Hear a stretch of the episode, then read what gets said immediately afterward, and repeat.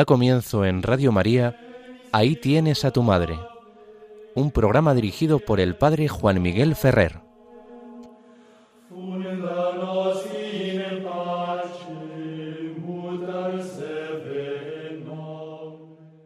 Un saludo muy cordial a todos vosotros, queridos amigos oyentes de Radio María. Como nos han anunciado, comenzamos el programa Ahí tienes a tu madre. Os habla Juan Miguel Ferrer. Comenzamos haciendo un poco el sumario de lo que vamos a ir desarrollando en el programa de este domingo. Lo primero que queremos indicar es que seguiremos en el, el, punto central de nuestro programa conociendo a nuestra Madre a través del magisterio de la Iglesia. Y en particular vamos a seguir desarrollando la mediación universal de María. Habíamos comenzado con las aportaciones que se dan en el siglo XIX a esta verdad de la fe, especialmente en el pontificado del Papa León XIII. Y hoy vamos a centrarnos en el pontificado del Papa Pío XII, es decir, los años del final de la Segunda Guerra Mundial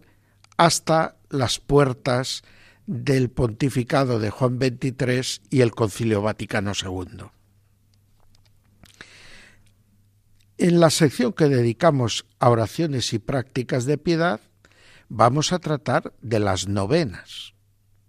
Y es que dentro de muy pocos días, el 30 de noviembre, comenzaremos la novena de la Inmaculada y con la novena de la Inmaculada comienzan todas las novenas del año litúrgico. Por lo tanto, vamos a dedicar unos momentos dentro de nuestro programa a ver el sentido de las novenas, cómo realizar hoy una novena y qué elementos podemos emplear para una novena de contenido mariano. Finalmente, pues nos toca anunciar la llegada de la fiesta del 8 de diciembre. Con este mes vamos a comenzar un nuevo año litúrgico y de alguna manera también preparamos con el adviento no sólo la natividad del Señor y su epifanía, sino también eso que ya Pablo VI llamaba el mes mariano de la liturgia el tiempo de Adviento, que en la liturgia romana ocupa un mes, cuatro semanas, pues es un tiempo particularmente apto para seguir los pasos de la Virgen María y aprender de ella a recibir a Jesucristo. Por lo tanto, vamos a desarrollar a lo largo de nuestro programa de este domingo estas cuestiones. Lo iremos, como es nuestra costumbre, entrelazando con algunos momentos breves de oración dirigida a la Virgen María o, si queremos, con la Virgen María dirigida a su Hijo Jesús. La música que vamos a escuchar en esos momentos de oración eh, viene de una grabación hecha en el Seminario Menor de Toledo, un disco titulado Flagrantes, que intenta expresar lo que es el testimonio de una vocación de consagración al Señor que ilumina, que da luz en la medida que se deja prender por el fuego del amor de Cristo. Ahí escucharemos un Agnus Dei, escucharemos un eterno sacerdote y una canción dirigida directamente a la Virgen, Tota Pulcra. Esta música quiere ayudarnos a la oración con María, porque estudiar la teología es inseparable de la contemplación de un Dios que según se le conoce se hace más adorable y se siente el imperioso deseo y obligación de darle gloria. Por lo tanto, la alabanza, la acción de gracias, la adoración, son realidades íntimamente ligadas a la verdadera teología. Bueno, pues comenzamos ya nuestro programa con una primera oración que vamos a hacer en este mes de noviembre por los difuntos de nuestras familias, por nuestros parientes, por nuestros amigos, por nuestros bienhechores. No hay nada que agrade más a Dios que el vernos con un corazón abierto a la gratitud, que reconoce lo mucho que hemos recibido de los demás y que se dispone a hacer todo lo que sea posible por restituir, por agradecer con servicios y afectos lo que hemos recibido como don y como testimonio de amor. Elevemos, pues, queridos amigos oyentes, al comienzo de este programa, esta oración por todos nuestros difuntos, mientras escuchamos ese canto de imprecación, ese canto de intercesión que es el Agnus Dei.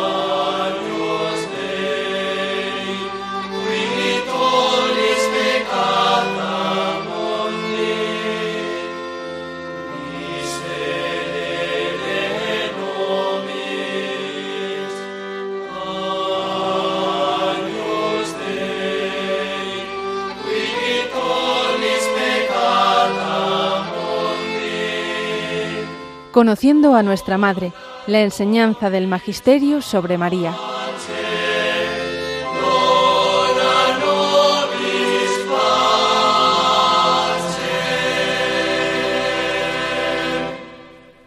Seguimos adelante en el programa Ahí tienes a tu madre, que les va a acompañar en las ondas de Radio María en este domingo desde las 5 a las 6 de la tarde les habla Juan Miguel Ferrer. Como se nos ha indicado, entramos en el apartado central de nuestro programa que titulamos Conociendo a nuestra Madre. Y en concreto llevamos ya varios programas dedicados a la enseñanza del Magisterio sobre las verdades de fe marianas. Y en particular, como hemos anunciado en nuestro sumario, vamos a dedicarnos hoy de nuevo a la mediación universal de María. Y lo vamos a hacer introduciéndonos en el pontificado de Pío XII. Sabemos que el Papa Pío XII fue elegido en 1939 con el estallido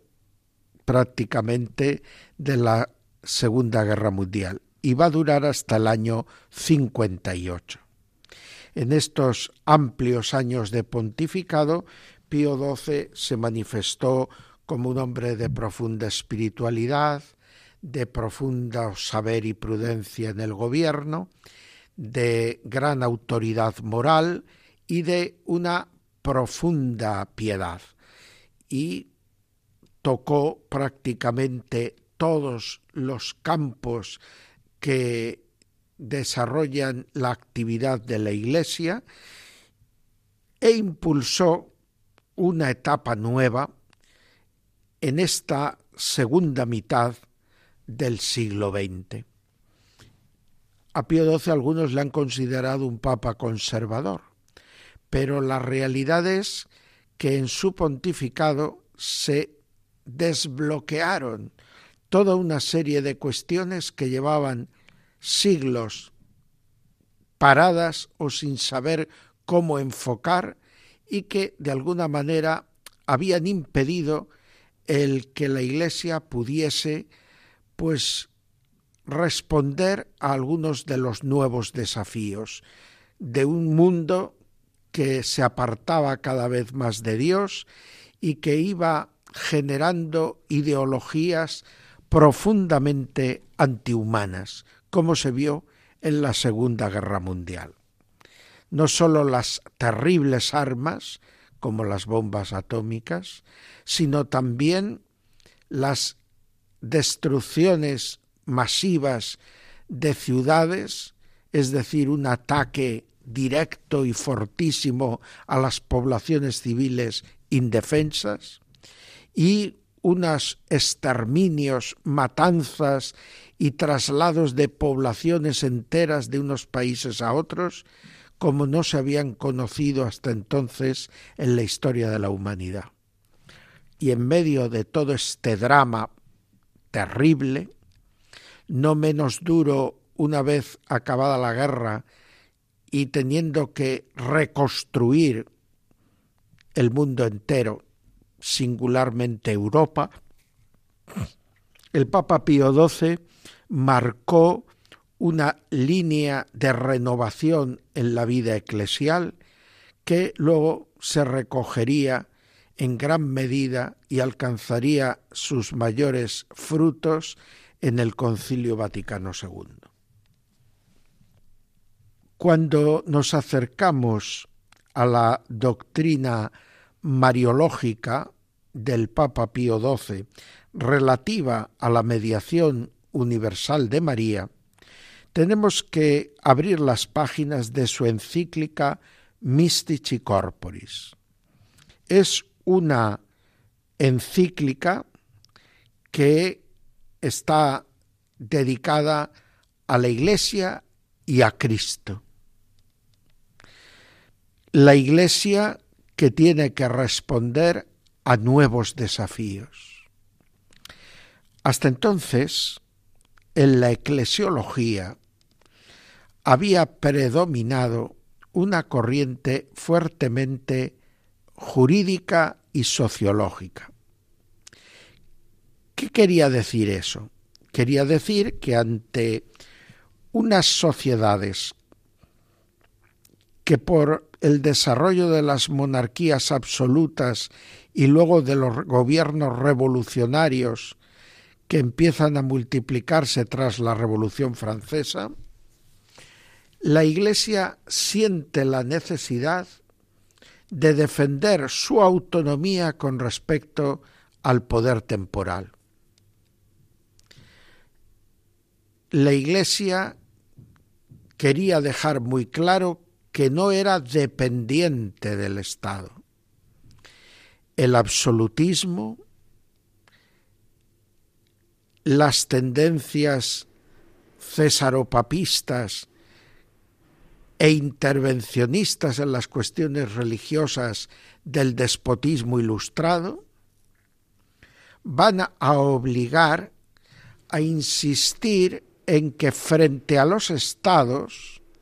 la Iglesia, con su carácter internacional, interestatal, tiene una autonomía que la hace no necesitar de la tutela de los estados, frente a toda otra serie de instituciones y organizaciones que, no teniendo capacidad por sí mismas para cuidar de todas sus dimensiones y actividades requieren pues la tutela o fiscalización del Estado. La Iglesia no podía admitir esta injerencia del Estado en su vida interior y sobre todo en las cuestiones de la fe, la liturgia y la moral. Por lo tanto, se desarrolló ya desde el siglo XVI y XVII una teología que se consideró oportuna para ese momento, donde se hablaba de la Iglesia como sociedad perfecta y donde se ponía el acento en todas las características jurídicas y todas las características de tipo social que hacían que la Iglesia fuera una realidad supranacional y dotada de la suficiente envergadura y capacidades para poderse autoabastecer. Por lo tanto, la Iglesia reclamaba de los estados independencia. Podríamos decir que la Iglesia se concibe en esta época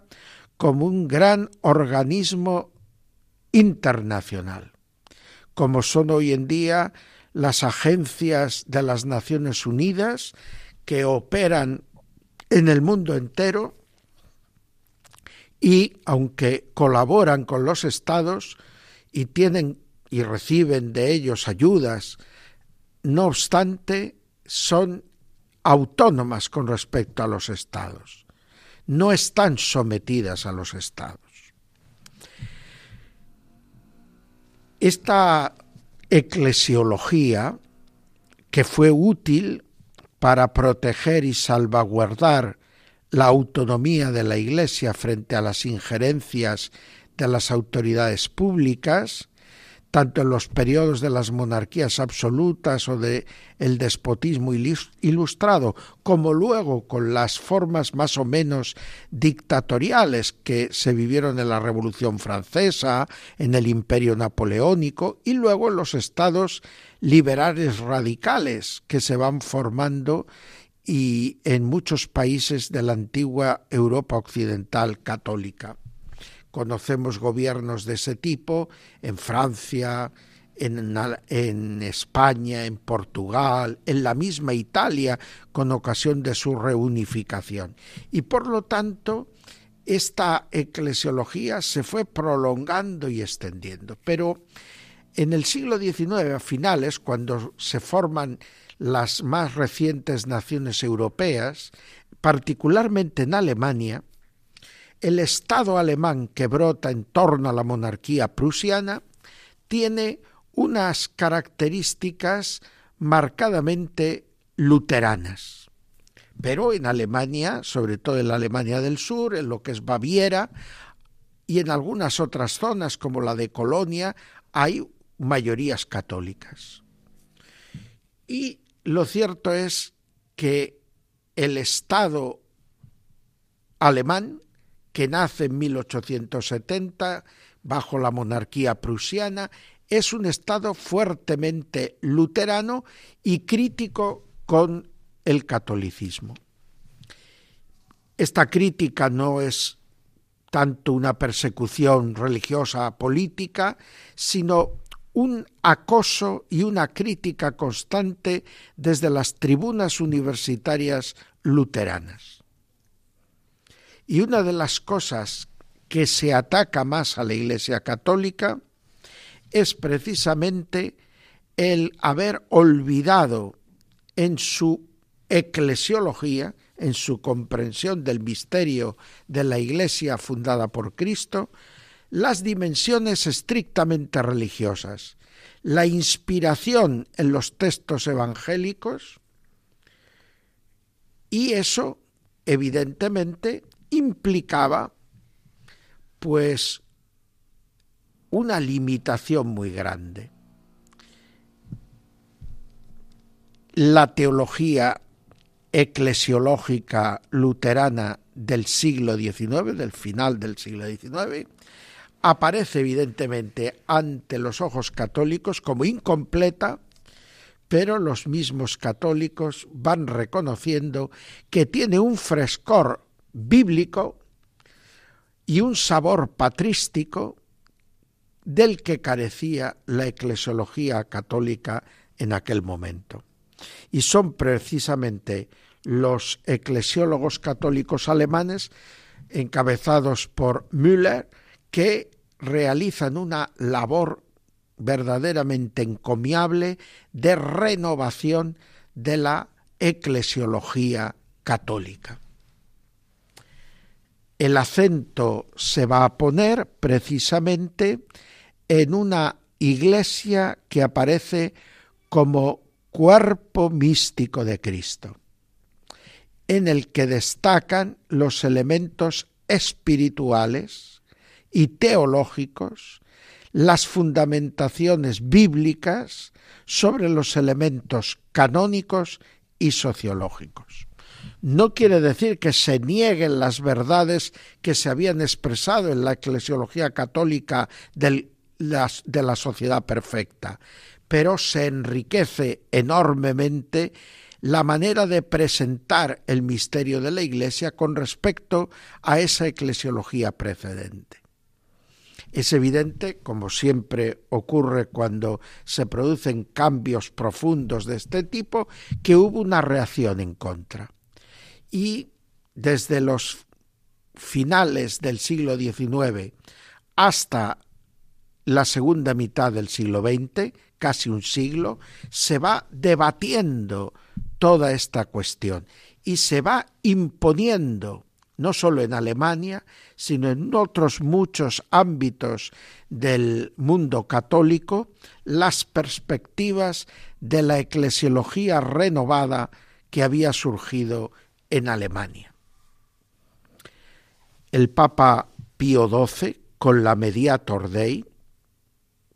perdón, con la Mystici Corporis, la Mediator Dei, está también relacionada con esta renovación propuesta por Pío XII, pero será la que se refiere a la liturgia. Aquí estamos hablando de la Mystici Corporis, que es la renovación de la eclesiología.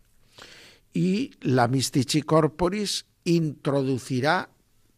en el magisterio de la Iglesia romana esta renovación de la eclesiología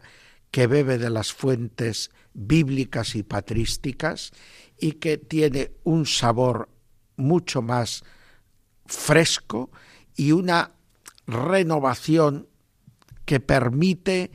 pues poner al día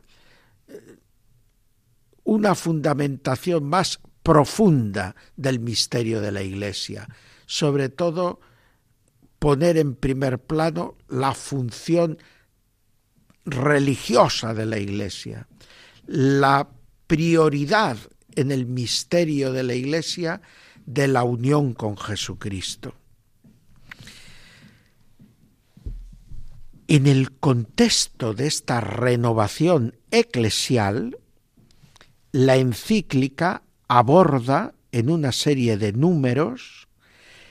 la cuestión mariológica. La mariología había tenido una fundamentación cristológica y ya conoció en la época patrística, por ejemplo, con San Agustín, una fuerte también fundamentación eclesiológica. Ahora en la Mystici Corporis reaparece esta mariología eclesiológica. Estudiar el misterio de María en el seno de la Iglesia y en relación íntima con la Iglesia. En el Concilio Vaticano II se optará por una posición de equilibrio entre la eclesiología más cristológica y la, entre la mariología más eh, cristológica y la mariología más eclesiológica, queriendo caminar con las dos piernas en el campo mariológico, pero indudablemente optó también por desarrollar los temas de mariología en el capítulo octavo de la constitución dedicada a la Iglesia. Lumen Gentium. Bien, pues vamos a ver qué nos dice en los números dedicados a la Virgen el Papa Pío XII en esta encíclica Mystici Corporis. Dirá el Padre Justo Collantes, al que seguimos en su libro La Fe Católica, para estas presentaciones de textos del Magisterio. Tras una exposición complexiva de la naturaleza de la Iglesia como cuerpo místico de Cristo, termina la encíclica considerando el puesto de María en la obra de la salvación. Y dirá en el número 51, la Virgen, Madre de Dios, cuya alma santísima fue más que todas las otras almas creadas por Dios, llena del Espíritu Divino de Jesucristo, haga eficaces, venerables hermanos, estos nuestros deseos, que son también los vuestros, y nos alcance a todos un amor sincero a la Iglesia. Ella que dio su consentimiento en representación de toda la naturaleza humana a la realización de un matrimonio espiritual entre el Hijo de Dios y la naturaleza humana, ella fue la que dio a luz con admirable parto a Jesucristo nuestro Señor, adornado ya en su seno virginal con la dignidad de cabeza de la Iglesia, puesto que era la fuente de toda la vida sobrenatural.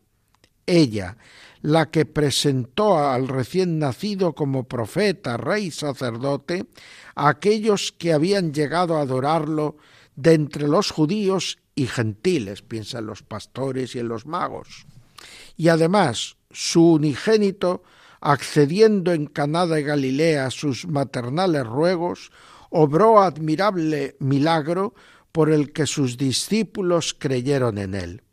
Ella, la que libre de toda mancha personal y original, unida siempre estrechamente con su Hijo, lo ofreció como nueva Eva al Eterno Padre en el Gólgota, juntamente con el holocausto de sus derechos maternales y de su materno amor por todos los hijos de Adán manchados con su deplorable pecado, de tal suerte que era madre corporal de nuestra cabeza, fuera por un nuevo título de dolor y de gloria, madre espiritual de todos los miembros. Por lo tanto, se ve como el Papa Pío XII, en este número de su encíclica Mystici Corporis, al final, como compendio de todo, presenta a María como la que es parte eminente de la Iglesia y es modelo de la Iglesia, anticipándose así en gran medida a los enfoques propios del Concilio Vaticano II y a la tradición más rica y laudable de la Mariología cristiana. Hace todo un recorrido por la historia de la salvación y singularmente desde la encarnación del Verbo, mostrando el vínculo estrechísimo entre la Madre y el Hijo, para desembocar en la asociación de la Madre a la obra de la redención, de tal manera que ella participó también en esta entrega y en este holocausto que el Padre Eterno hacía de su único Hijo. Tanto amó el mundo que entregó tanto amó Dios al mundo que entregó a su propio Hijo. Y podemos decir, y María, igual que lo recibió en la encarnación por fidelidad al designio divino, por fidelidad al designio divino, también en la hora postrera de la cruz, entrega al Hijo libre y voluntariamente, acompañando la entrega del Hijo con la espada de dolor que a ella la traspasaba el corazón. Por lo tanto, se ve como la orientación que se quiere dar es de una Virgen María totalmente entregada a los designios de Dios, cooperadora de su Hijo en la obra de la redención y por lo tanto madre de los discípulos, según la expresión del mismo Cristo desde la cruz, para engendrarlos a la vida nueva, para disponerlos a que el Espíritu Santo pueda realizar en ellos esa obra maravillosa que hace proclamar al apóstol Pablo, vivo yo, pero ya no soy yo, que es Cristo que vive en mí. Y eso se opera y eso se realiza indudablemente por obra y gracia del Espíritu Santo, pero con la colaboración de la Virgen María, que en todo momento realiza una mediación maternal, singular, única, incomparable, que participa de la mediación única de su hijo de una manera supraeminente, supereminente, y que nos resulta de obligada referencia para poder nosotros acoger con fruto ese don de Dios. Prosigue Pío XII en estas páginas, en este largo número 51 de la encíclica eh, Mystici Corporis, diciendo, ella, la que por medio de sus eficacísimas súplicas consiguió que el Espíritu del Divino Redentor, otorgado ya en la cruz, se comunicara en prodigiosos dones a la iglesia recién nacida el día de Pentecostés. Esto es muy atrevido, pero está tomado de los hechos de los apóstoles, donde vemos cómo María y algunos de los parientes de Jesús se unían en el cenáculo con los discípulos encabezados por Pedro para orar en la espera de la efusión prometida del Espíritu Santo por parte de Cristo. Cristo les había dicho que iba al Padre, iba a presentar ante el Padre su intercesión para que el Padre derramase sobre ellos el Espíritu Santo. Y insiste Pío XII que María cumpliendo el encargo de Jesús, ahí tienes a tus hijos, a tu Hijo y en él a todos nosotros, pues se va al cenáculo, lleva allí a todos los que van a constituir la iglesia naciente y en oración les hace aguardar al Espíritu Santo. Por eso Pío XII se atreve a decir en este número que estamos leyendo que la oración de María toca el corazón del Padre unida íntimamente al deseo del Hijo y a la súplica e intercesión del Hijo, y se nos concede, gracias a ellos, el don del Espíritu Santo. Sigue el Papa. Ella, en fin, soportando con ánimo esforzado y confiado sus inmensos dolores, como verdadera reina de los mártires, más que todos los fieles, cumplió lo que resta que padecer a Cristo en sus miembros, en pro de su cuerpo, que es la Iglesia, y prodigó al cuerpo místico de Cristo, nacido del corazón abierto de nuestro Salvador, el mismo materno cuidado y la misma intensa caridad con que calentó, amamantó en la infancia al tierno niño Jesús. Es decir, María aparece claramente como la que es nuestra madre y que ejerce en nosotros lo que luego llamará el Papa San Juan Pablo II en Redentoris Mater, la mediación maternal de María.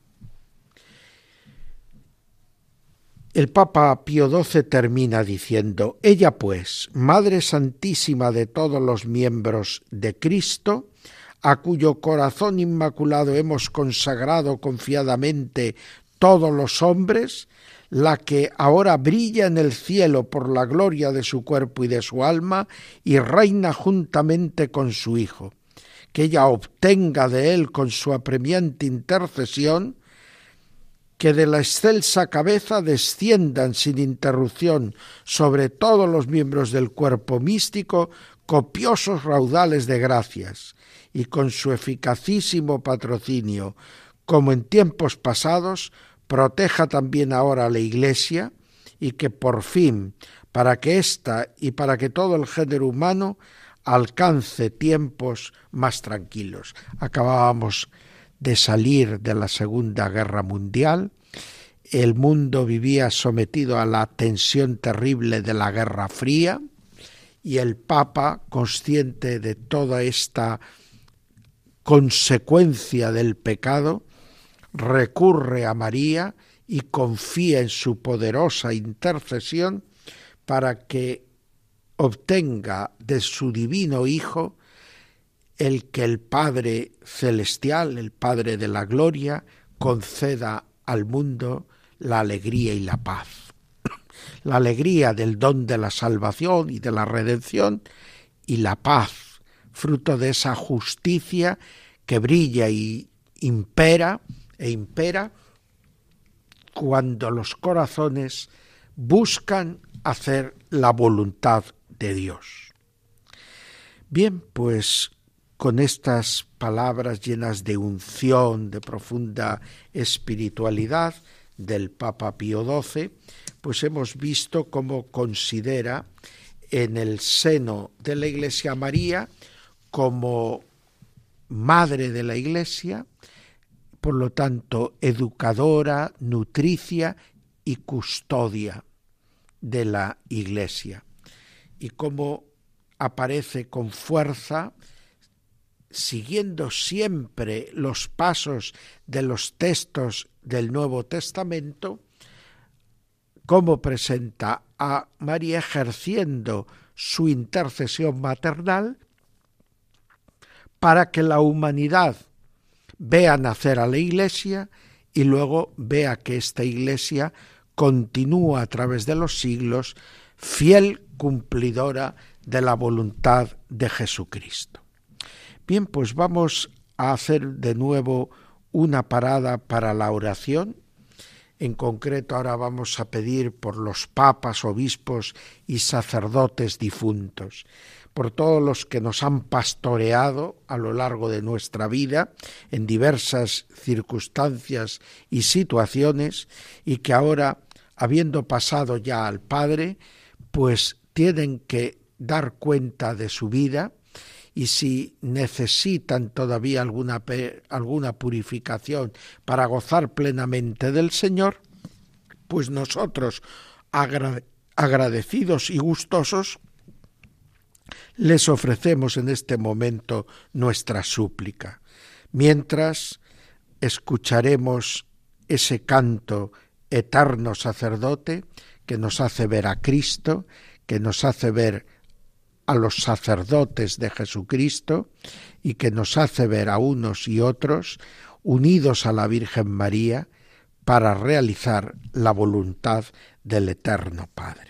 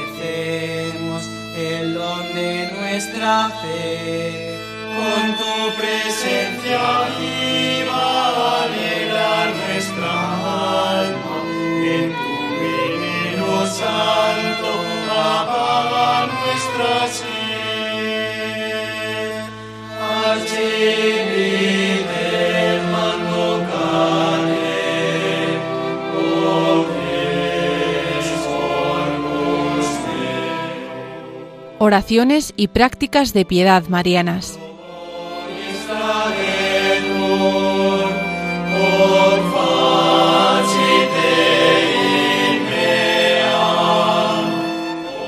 Pues seguimos adelante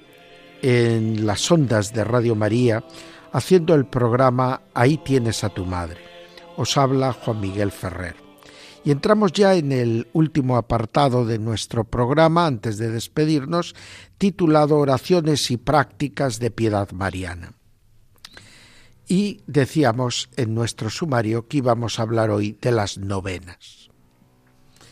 El nombre de novena expresa nueve días de preparación para una determinada fiesta. ¿Por qué el número nueve? Bueno, sabemos que existen triduos, que existen octavarios, que existen quinarios. Todos son realidades con una intención común, que es marcar unos días de preparación para una fiesta. La Iglesia ha hecho esto imitando y siguiendo el ejemplo del pueblo judío desde época inmemorial. Todas las grandes fiestas del calendario judío vienen precedidas de unos días de ayuno. Y los cristianos copiaron, como vemos en la G, esta praxis de preparar con unos días de ayuno y de oración las grandes fiestas. Corriendo el tiempo, se vio que frente a los grandes ayunos, sobre todo el de la cuaresma, que prepara la fiesta de las fiestas, que es la Pascua, los otros ayunos menores estaban en proporción a la importancia objetiva de la fiesta de la que se trataba, de la que se estaba haciendo preparación para vivirla y para aprovechar sus frutos. Por eso se establece una categoría donde a las fiestas más importantes correspondería una preparación a través de un decenario o de una novena, y otras fiestas de rango menor se podrían atender con un quinario o un triduo. Y en algunos casos también se señala un día único de preparación, una vigilia. Por lo tanto, la idea es preparar una fiesta, ir calentando espiritualmente a la comunidad para que sepa con espíritu de contrición y de apertura al don de Dios recibir la gracia de una determinada fiesta. Por lo tanto, las novenas caracterizan la preparación a importantes celebraciones marianas, se suelen dedicar novenas a las grandes fiestas de los misterios de la Virgen María y singularmente a su Inmaculada Concepción, porque la maternidad divina está marcada por la octava de la Navidad y otras advocaciones o fiestas de determinados misterios marianos no tienen espacio posible para una preparación de este tipo. Por lo tanto, va a ser en concreto la novena de la Inmaculada o la novena de la fiesta de la Asunción o la novena de eh, alguna fiesta patronal de la Virgen en cada lugar, lo que caracterice este tipo de celebraciones preparatorias. La idea clave en cualquier novena es la conversión, pero también subrayar todos los aspectos del culto a la Virgen María y a los santos, que no quiere hacer sombra al culto dirigido a Dios y a nuestro Señor Jesucristo, Hijo de Dios, y al Espíritu Santo que los une, sino que se trata fundamentalmente de reconocer la labor que la Virgen María hace y cumple en la vida de las comunidades cristianas. Por lo tanto, esas fiestas se preparan con esa conversión del corazón, con esa llamada a una vida fiel a los mandatos del Señor, con una vida que sigue y cultiva la caridad fraterna, y así la novena va alternando aspectos populares de alabanza y de bendición con elementos que podríamos llamar de intercesión y súplica. Ofrecemos una novena pidiendo por una intención, en este caso a la Virgen María. Pero la novena está de algún modo recordando ese necesario ir transformando nuestro ser entero para adecuarlo a las exigencias de Dios. Es como los nueve meses de un embarazo en los que la criatura que ha comenzado desde la unión del óvulo y el espermatozoide ha comenzado a ser una vida nueva y una vida que aunque dependiente, autónoma y distinta a la de la madre. En el seno de la madre, pero distinta a la vida de la madre. Evidentemente,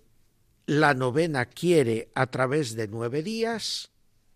gestarnos con la ayuda de la Virgen María, con su ejemplo, con su acompañamiento, a reproducir en nosotros la imagen de Cristo, a reproducir en nosotros el modelo del verdadero discípulo.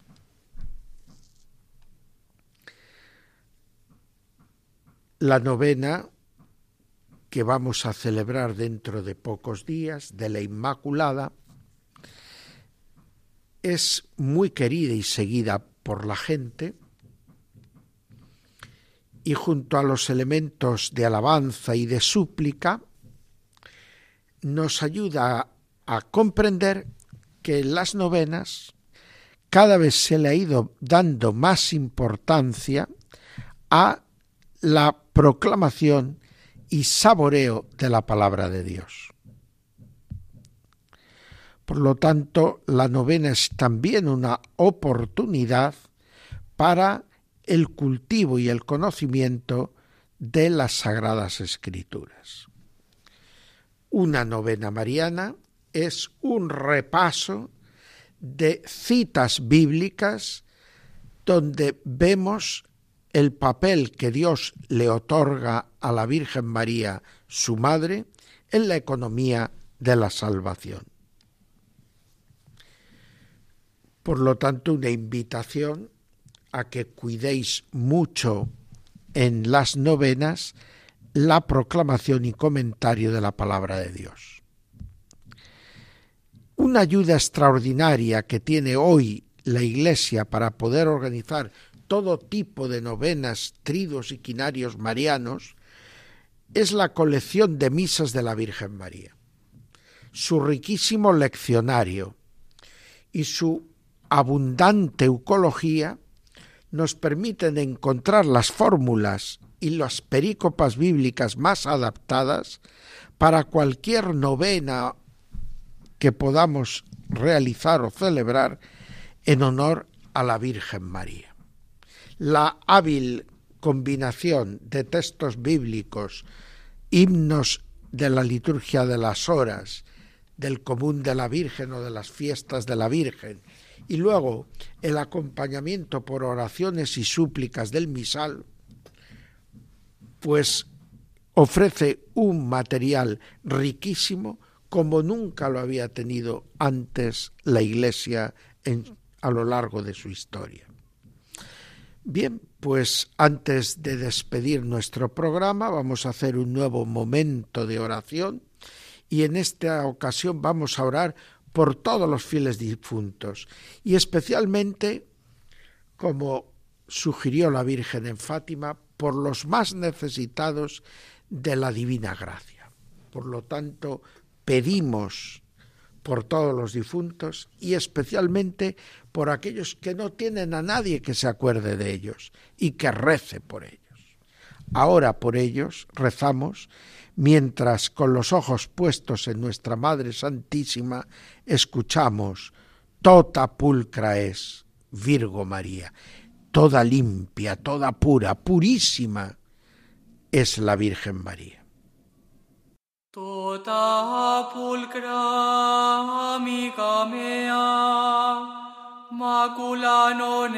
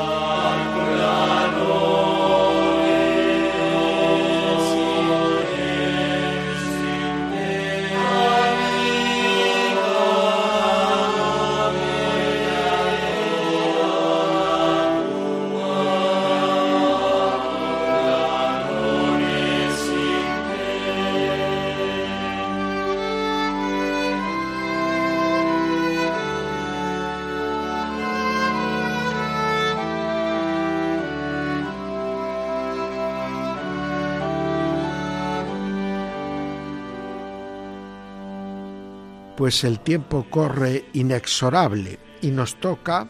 terminar el programa de este domingo, día 26 de noviembre del año 2023, Ahí tienes a tu madre, en el que intentamos aproximarnos teológicamente a la figura de la Virgen María para enriquecer toda la vida de nuestra piedad mariana. Hoy en nuestra despedida miramos a la fiesta de la Inmaculada. No vamos a tener programa antes de la Inmaculada. Nuestra próxima cita será después de la Inmaculada. Y por lo tanto, una invitación a preparar la fiesta de la Inmaculada, primeramente como camino de disposición personal para hacer la voluntad de Dios y luego también como medio y recurso para estar unidos a la Iglesia y para pedir por la santificación de todos sus miembros. Quisiera también recordar, de cara a la celebración de la Inmaculada, que la fiesta de la Inmaculada, como todas las fiestas marianas, está asociada a dos colores, el blanco y el azul.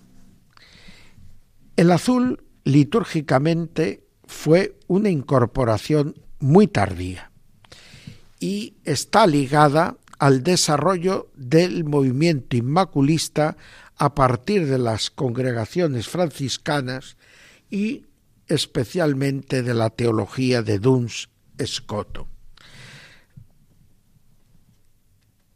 El blanco era tradicionalmente el color de la luz, de la fiesta y por lo tanto también el color de la Virgen María. Premostratenses, cistercienses, dominicos, los mismos carmelitas se revisten de blanco en sus hábitos religiosos unos para ir a coro y otros a lo largo de toda su vida.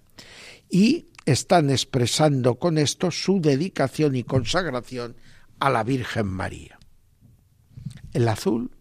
hace referencia, por el contrario, al privilegio de la virginidad perpetua de María. María virgen antes del parto, María Virgen en el parto, María Virgen después del parto, hasta la consumación de su vida con la muerte y la glorificación subsiguiente. El azul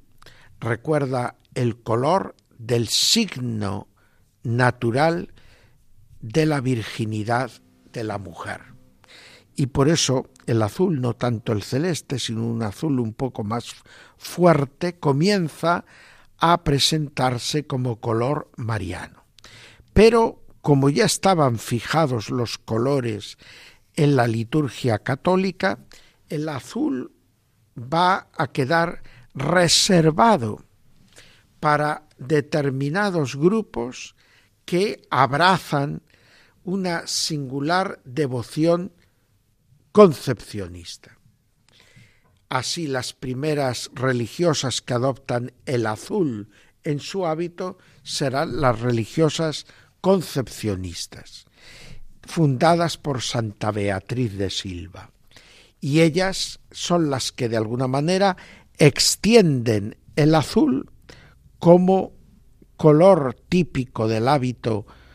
festivo, coral, para las comunidades de religiosas de, estos, eh, de este instituto de concepcionistas. Evidentemente, eso va a hacer que los papas otorguen a los franciscanos, a todas las diversas órdenes franciscanas y a los laicos y a toda la nación española el uso del azul en la fiesta de la Inmaculada. De tal manera que el azul se va a convertir en la bandera de la Inmaculada y se le va a dejar a los clérigos españoles poder celebrar en el día de la Inmaculada con esos ornamentos azules. Bien, pues nos tenemos ya que despedir, nuestro tiempo se ha agotado. Un saludo a todos y un deseo de una muy fecunda vivencia de la fiesta de la Inmaculada. A ella la contemplamos toda limpia, toda purísima, y nosotros, con su ayuda y con la gracia de su Hijo, vamos intentando día a día ser y aparecer cada vez más puros, inmaculados y santos. Hasta pronto, queridos amigos.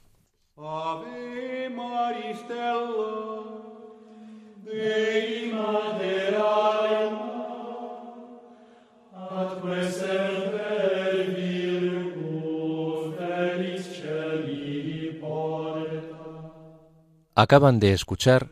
Ahí tienes a tu madre, un programa dirigido por el padre Juan Miguel Ferrer.